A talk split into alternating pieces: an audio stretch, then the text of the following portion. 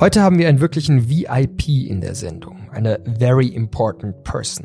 Amy Goodman ist seit Februar vergangenen Jahres die amerikanische Botschafterin in Deutschland.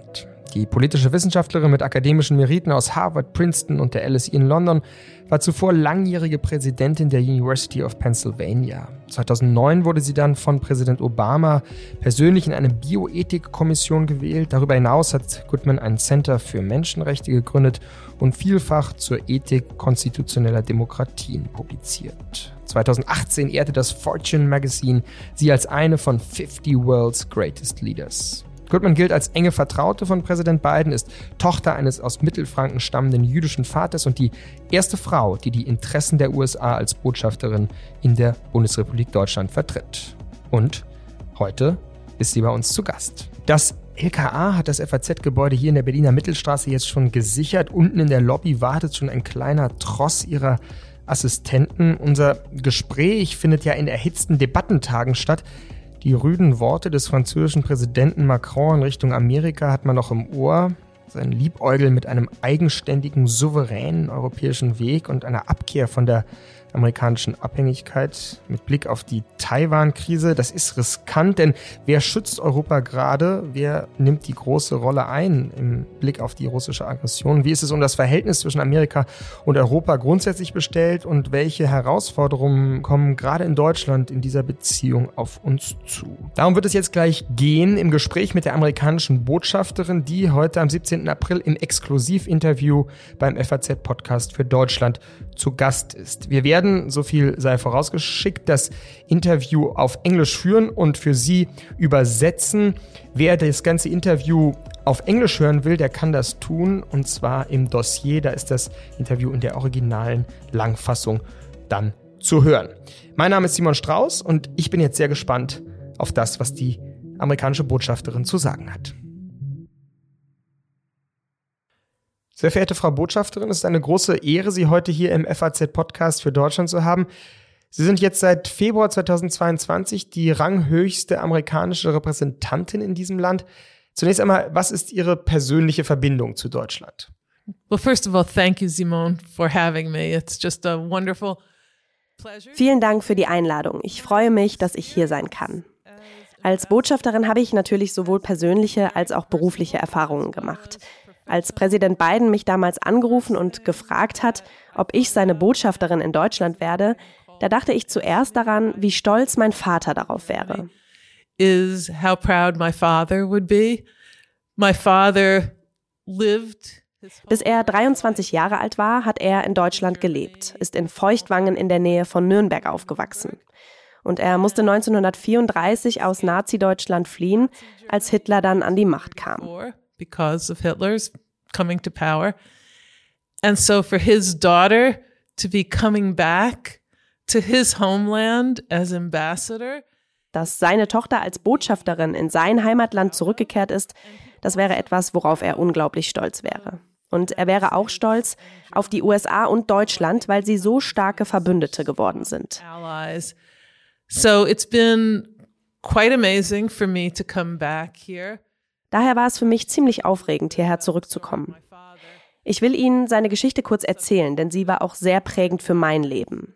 Als er hier gelebt und seine Ausbildung hier gemacht hat, war er bei einer christlichen Familie untergebracht, die ihn wie ihren Sohn behandelt hat. Uh, he was 23 years old and they were very good to him. And one day he saw them Heil Hitler.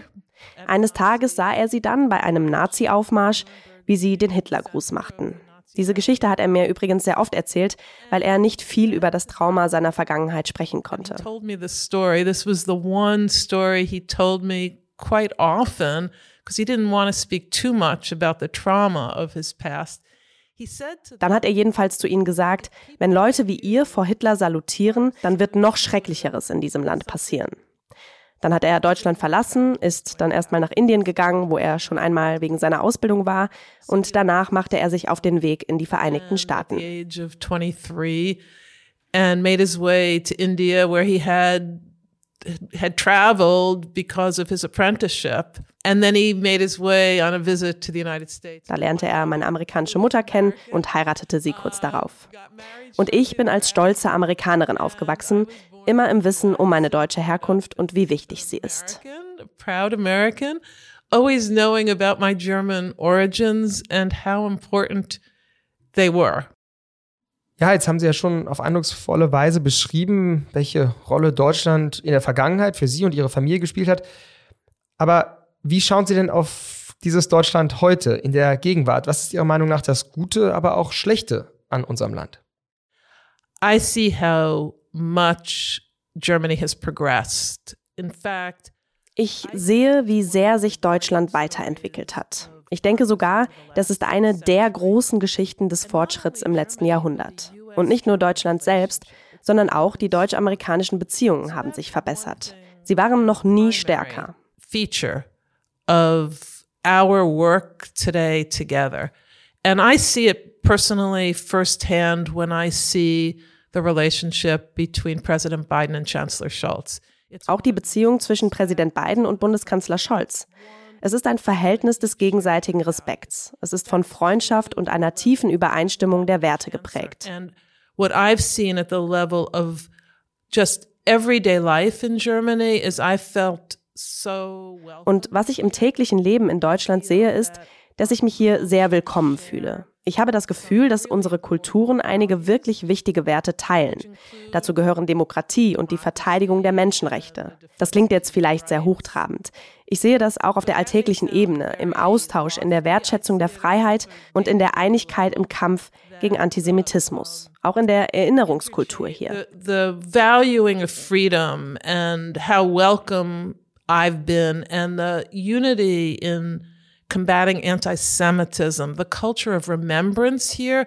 I think there's a lot we as Americans can learn by how important. Ich denke, dass wir als Amerikaner viel davon lernen können, wie wichtig es ist, sich an die Vergangenheit zu erinnern und die Sünden der Vergangenheit einzugestehen. Auch deshalb haben wir in der Botschaft dieses Jahr die Europapremiere von Ken Burns Dokumentarfilm über die USA und den Holocaust gezeigt.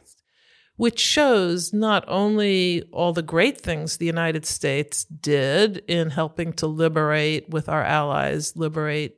Um, in dem Film geht es nicht nur um all die guten Dinge, die die Vereinigten Staaten getan haben, um gemeinsam mit unseren Verbündeten Europa von den Nazis zu befreien, sondern auch, was die USA nicht getan haben. Um, under the horrors of the Holocaust and otherwise wir haben viele Einwanderungen von Juden verhindert, die dem Schrecken des Holocaust ausgesetzt waren. Wir hätten mehr tun können. Die Deutschen sind gut darin, ihre Vergangenheit zu akzeptieren und aus ihr zu lernen. You asked me about what um, what's less positive about Germany. Uh, I'll tell you something. Und was das weniger Positive angeht, das ist etwas, worüber ich mit Deutschen oft lache. Ich finde die deutsche Kultur aus amerikanischer Sicht ziemlich pessimistisch. Quite pessimistic. So if I say it's, it's a beautiful day today, it's sunny. Wenn ich zum Beispiel sage, heute ist ein schöner Tag, es ist sonnig, dann kann ich mit ziemlicher Sicherheit vorhersagen, dass meine deutschen Freunde entgegnen, aber morgen wird es regnen. And I was actually on a flight from Munich to Berlin. Und letztens war ich tatsächlich auf einem Flug von München nach Berlin und die Piloten machen ja vor der Landung immer eine Durchsage zur Wetterlage. Ja, und der Pilot sagte, in Berlin sind es 20 Grad, die Sonne scheint, aber morgen wird es regnen. Understandable part of German culture, but I do find it uh, it's jarring for für eine Amerikanerin wie mich, die immer dazu erzogen wurde, das Positive zu sehen und was wir noch Gutes tun können, ist das schon etwas befremdlich. Trotz dass meine Eltern einige wirklich schreckliche Dinge erlebt haben und mein Vater war auch wirklich kein Optimist. Through some really horrible things. And my father actually shared that German. I mean, my father was not an optimist. Uh, what um, und ein lieber Freund von mir, Albert Hirschman, der leider schon verstorben ist, der nannte das Possibilism. Das, was möglich ist. Possibilism, Albert Hirschman. What's possible? Um, and I think Und ich denke, dass Amerikaner und Deutsche heute daran arbeiten, der Ukraine zu helfen, diesen Krieg gegen Putin zu gewinnen. Da sind die Amerikaner und die Deutschen beide Possibilisten. Wir suchen danach, was wir tun können, um es David zu ermöglichen, Goliath zu schlagen. Denn dies ist wirklich eine Geschichte über David gegen Goliath. Because this is a David versus Goliath story. Hm. Vielleicht jetzt mal zum Thema der transatlantischen Zusammenarbeit. Wir führen dieses Gespräch ja in hitzigen Debattentagen. Eine Debatte, die vom französischen Präsidenten Macron angeheizt wurde. Eine Debatte über den möglichen dritten Weg. Ein souveränes Europa, das unabhängiger von den USA sein könnte. Fühlen Sie sich denn besorgt, wenn Sie eine solche Rede hören? I see the reality of our times as one of the transatlantic relation being stronger than ever. Ich sehe es aktuell so, dass die transatlantischen Beziehungen stärker sind als je zuvor. Und ich denke, das wird auch so bleiben. Denn wir teilen die Werte der Demokratie, der Verteidigung, der Menschenrechte, des Kampfes gegen Antisemitismus, Rassismus und andere Formen des Hasses. Antisemitism and racism and other forms of hatred. And because the only alternative for our people. Und weil die einzige Möglichkeit für unser Volk, und damit meine ich alle Menschen, die für unsere Kinder und Enkelkinder arbeiten, darin besteht, dass wir uns einig sind, weil wir diese Werte teilen. Wir unterscheiden uns vielleicht manchmal in der Vorgehensweise, in der Frage, was genau wir tun müssen, um ein Ziel zu erreichen. On how we what we need to do to get there, aber weil wir so starke Verbündete sind, können wir auch das ausdiskutieren. Und in den meisten Fällen und ganz sicher im letzten Jahr haben wir Dinge gemeinsam getan, die einen unglaublichen Unterschied gemacht haben. Nicht nur bei der Unterstützung der Ukraine, die in erster Linie für unsere Freiheit und die Freiheit der Ukraine selbst wichtig ist, weil niemand von uns will, dass die Grenzen unserer Länder mit Gewalt durch eine fremde Macht verändert werden. Freedom because none of us wants sondern auch bei der Senkung der Energiepreise, was ich wirklich sehr bewundere. Und ich bewundere Deutschland dafür, dass es zur Verteidigung unserer demokratischen Souveränität und unserer Freiheiten beiträgt, indem es der Ukraine hilft, sich selbst zu verteidigen. Und auch daran arbeitet, die Energiepreise für unsere Bürger zu senken. And our freedoms by helping Ukraine defend itself, and also working to make it affordable for our own citizens, which is something, again, that Germany and the US are doing. So the other things we hear, I think, alles andere, was wir hören, sind meiner Meinung nach Beispiele dafür, dass die Verbündeten vielleicht unterschiedliche Ansichten über die Vorgehensweise haben. Aber ich glaube nicht, dass das etwas Grundsätzliches an dem Weg ändern wird, den wir gehen. Und zwar gemeinsam, in gemeinsamer Stärke. Die NATO ist zum Beispiel so stark wie nie zuvor. Finnland ist jetzt Teil der NATO. Schweden wird bald Teil der NATO sein. Noch vor einem Jahr hätte sich das niemand vorstellen können. Finland is now part of NATO. Sweden will soon be part of NATO. Nobody a year ago would have imagined that. Ja, ja, wobei Macrons Ausdruck Vasall Amerikas ja schon mehr nach Konfrontation als nach reiner Taktik klang, oder? Well, I think put that way, taken literally, the US agrees. Mhm. I mean, we are allies. Naja, ich denke, wenn man den Ausdruck wörtlich nimmt, dann ist die USA damit durchaus einverstanden. Denn ich meine, wir sind ja Alliierte. Wenn Leute mit Blick auf den Krieg und die Verteidigungskraft der Ukraine gegen Putin zu mir sagen, ohne die Hilfe der USA können wir das nicht tun, dann ist immer der erste Gedanke, der mir kommt, ohne Europa und unsere Verbündeten könnten die USA es auch nicht tun. Mhm. So we have to be allies together. Und das gilt sowohl für die USA und Deutschland als auch für Frankreich und Großbritannien. Dieser Gedanke ist absolut essentiell. Wenn wir den aus dem Auge verlieren, verlieren wir alle. Absolutely essential and if we lose sight of that, we will lose. Hm, sehr interessant. Also würden Sie sagen, dass ein souveränes Europa aus Sicht der USA wünschenswert ist? I would say that every country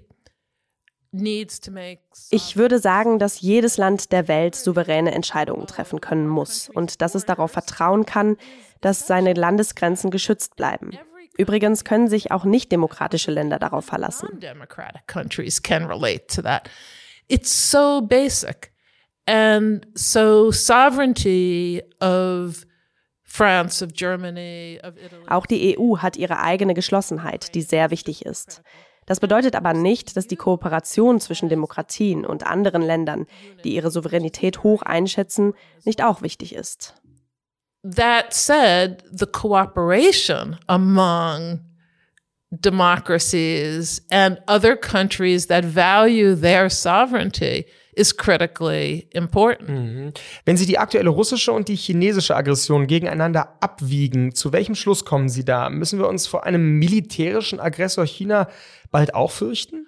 I don't believe that the emotion of fear is very productive. However, I do Also ich glaube generell nicht, dass Angst eine produktive Emotion ist. Allerdings müssen wir unsere Augen weit offen halten und sehen, dass China als Russlands Verbündeter in diesem Krieg agiert. this war would end today if Putin just decided he would stop aggressing against Ukraine. Dieser Krieg könnte heute enden, wenn Putin sich dafür entscheiden würde, die Aggression gegen die Ukraine zu stoppen. Und China weiß das. Und trotzdem verbündet sich China mit Putin gegen seine eigenen Prinzipien, die übrigens ja auch davon ausgehen, dass man die Souveränität von Ländern anerkennen sollte. So I don't think it's fear of the PRC. I think it's being realistic that we have to Aber ich glaube, das im Kopf zu haben, bedeutet nicht Angst vor der Volksrepublik China zu haben.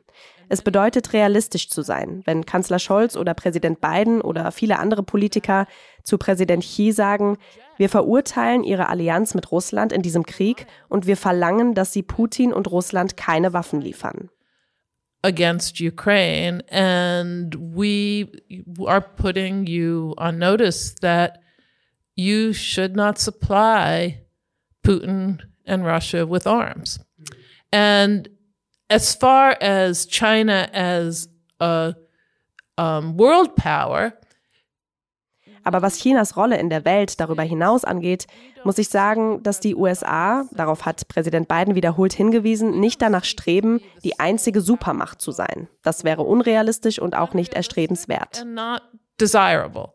What we do seek is a fair playing ground for trade. Was wir erstreben, ist eine faire Grundlage für Handel, für Investments und dass wir eine Vielzahl von Kräften haben, die miteinander friedlich Handel treiben. uh, powers in the world that trade with one another and deal with one another peacefully and fairly. China aber verletzt viele dieser Regeln. Es ist außerdem ein gewaltiger Verletzer von Menschenrechten. All diese Dinge machen China zu einem systemischen Rivalen zu unserem Way of Life. Um, so those are things that make China a systemic rival to our way of life. Und im Falle einer militärischen Intervention Chinas gegen Taiwan, was würde die USA da von ihren europäischen Alliierten verlangen? Well, first of all, we don't Also erst einmal wollen wir nicht, dass China überhaupt den Frieden mit Taiwan bricht. Wir akzeptieren die Ein-China-Politik und wir unterstützen den Status quo, dank dem Taiwan friedlich als ein Teil von China leben kann.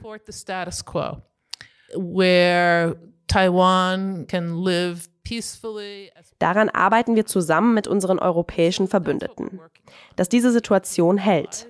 Und ich glaube, wir haben eine gute Chance, dass wir das erreichen, vor allem wenn wir geschlossen bleiben.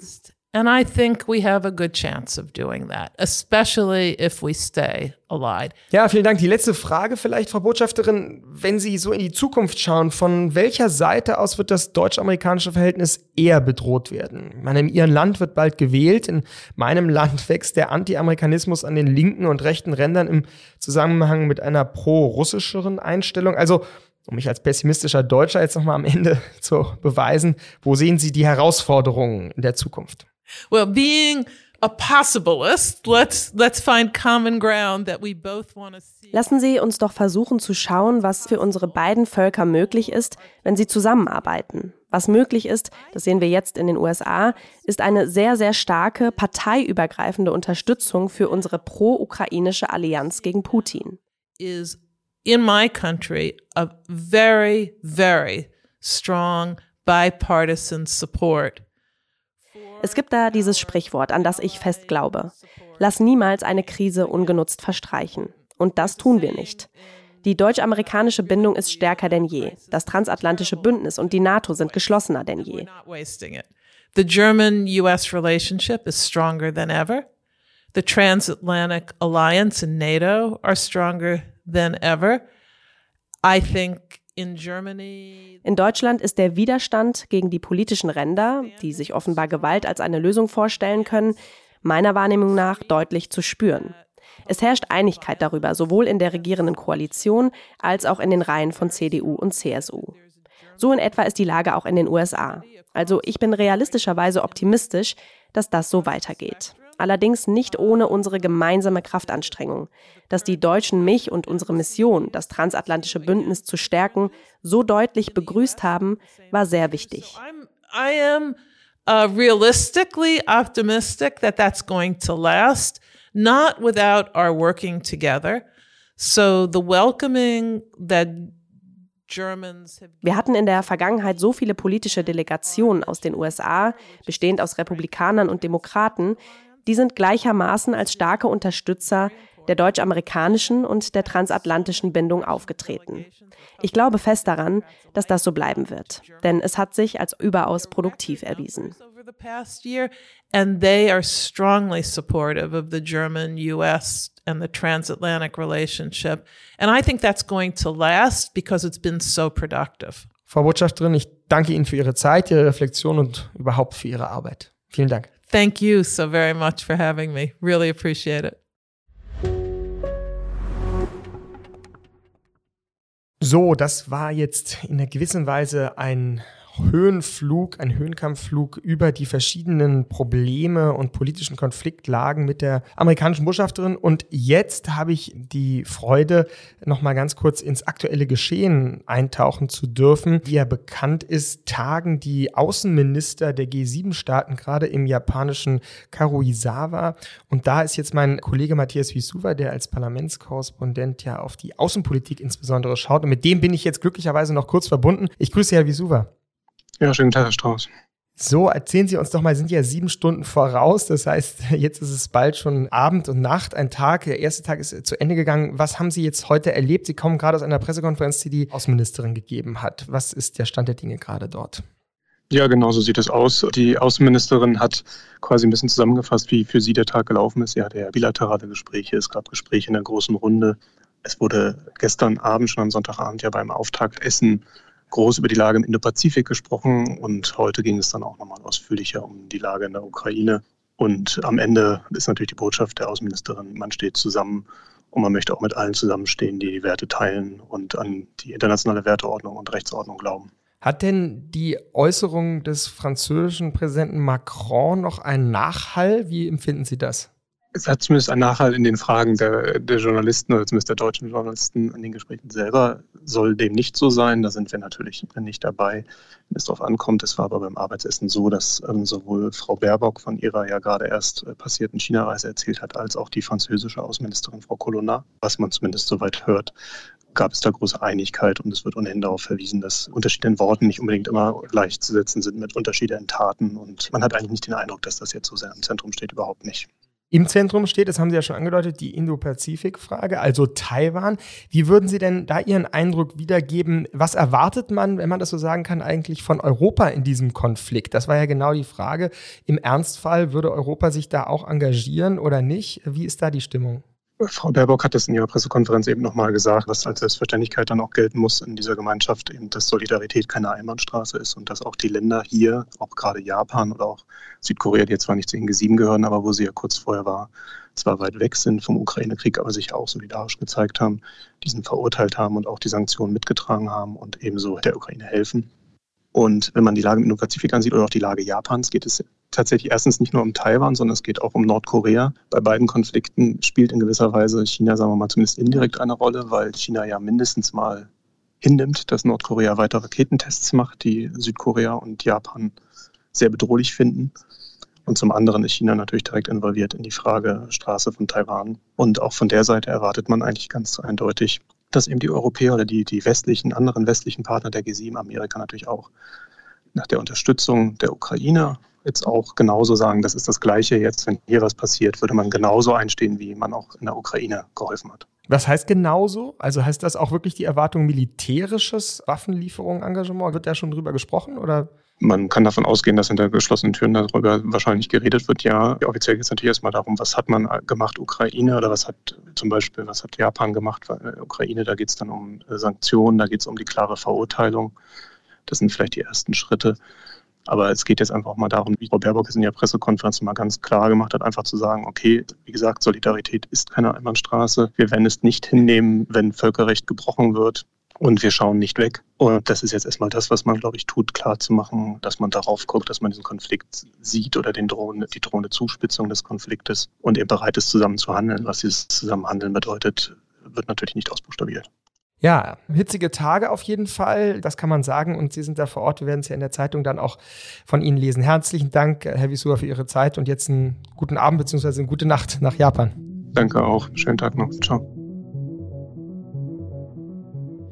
Dass wir Deutschen zu pessimistisch auf die Welt schauen, hat die amerikanische Botschafterin vorhin gesagt. Und vielleicht hat sie damit ja wirklich recht. Wobei der Blick auf die Lage in Taiwan und die Gefahr, die unserer freien Welt möglicherweise nicht nur von russischer, sondern bald auch schon von chinesischer Seite aus droht, für Optimismus auch keinen richtigen Anlass gibt.